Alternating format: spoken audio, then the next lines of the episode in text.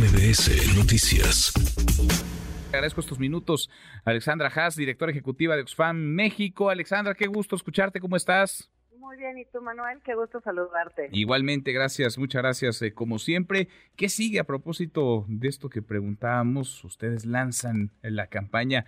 ¿Qué sigue? ¿Qué sigue después para Acapulco? ¿Qué sigue después para Guerrero luego del paso devastador del huracán Otis, Alexandra?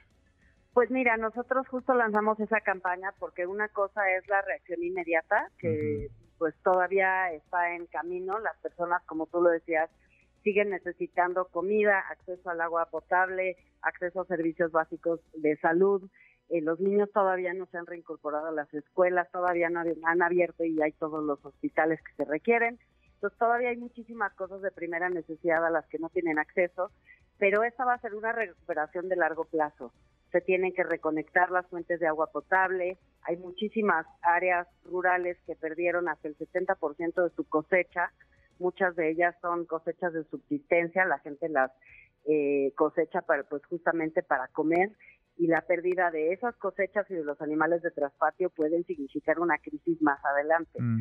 Entonces, lo que nosotros vemos es que para lograr una recuperación total del estado de Guerrero, con todos los municipios que fueron afectados en las zonas rurales y urbanas, pues sí se va a requerir un tiempo más largo que dos, tres semanas y que va a implicar eh, que nos activemos en torno, insisto, a la recuperación de medios de vida, a la posibilidad de tener acceso al agua y también a preparar y prepararse las comunidades para que puedan ser más resilientes y adaptarse al cambio climático, porque desafortunadamente este tipo de eventos naturales se van a intensificar con la crisis climática.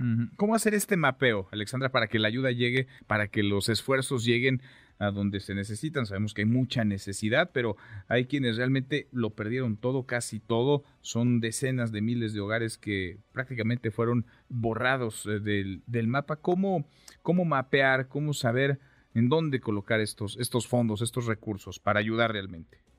Mira, yo creo que hay dos vías que son, son buenas. Una es la vía de acercarse con las organizaciones de base que están en Acapulco. Hay una agrupación que se llama Guerrero es Primero y ellos tienen, por ejemplo, pues varias de las parroquias que tienen abiertos comedores comunitarios, albergues y dan servicios muy básicos, pero muy necesarios para la población.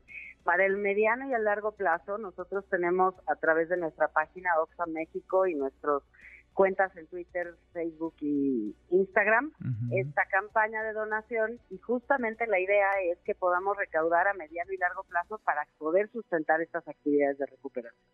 Interesante y muy importante hacerlo además pues, de la mano de la, de la comunidad para que realmente eh, se enfoquen los esfuerzos en donde deben estar. Eh, ¿Cómo, ¿Cómo has visto tú, como, como experta en este terreno y en otros muchos, la respuesta hasta ahora, la respuesta del gobierno, de los gobiernos, porque incluiría además del federal, el gobierno estatal, el gobierno municipal, la capacidad o incapacidad de reacción, la respuesta en términos humanitarios, porque lo decías muy bien, hay quienes siguen hoy necesitando lo más elemental, lo más básico, agua algo que tomar, algo que comer. ¿Cómo ves la reacción a estas alturas del partido, a tres semanas del impacto de Otis de los gobiernos, Alexandra?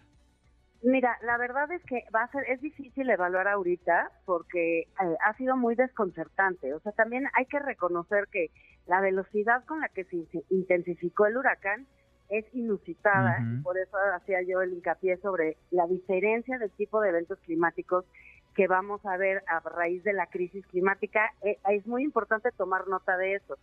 Claramente, pues no, no necesitamos estar preparados institucionalmente porque este tipo de eventos van a ocurrir y necesitamos poder actuar mucho más rápido, de manera más decidida y con mayor capacidad de adaptación.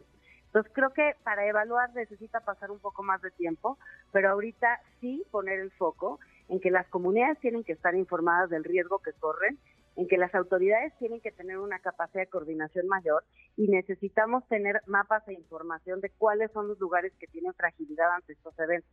Yo creo que lo que más surge en términos estos institucionales también es actualizar la información del Centro Nacional de Prevención de Desastres para que podamos tener claridad de cuáles son estas zonas de riesgo, porque esto puede pasar en cualquier momento en otros lugares. Pues sí, pues sí, aprender la, la lección y meterle velocidad también a lo, a lo urgente para pensar, ojalá pronto también en los siguientes pasos ya de la reconstrucción. Pero primero está la respuesta humanitaria que es clave a estas, a estas alturas, en estos momentos difíciles todavía de emergencia, de crisis, de muchas crisis que confluyen. Alexandra, gracias por platicar con nosotros. Muchas gracias como siempre.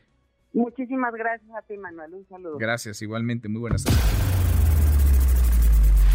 Redes sociales para que siga en contacto: Twitter, Facebook y TikTok. M. López San Martín.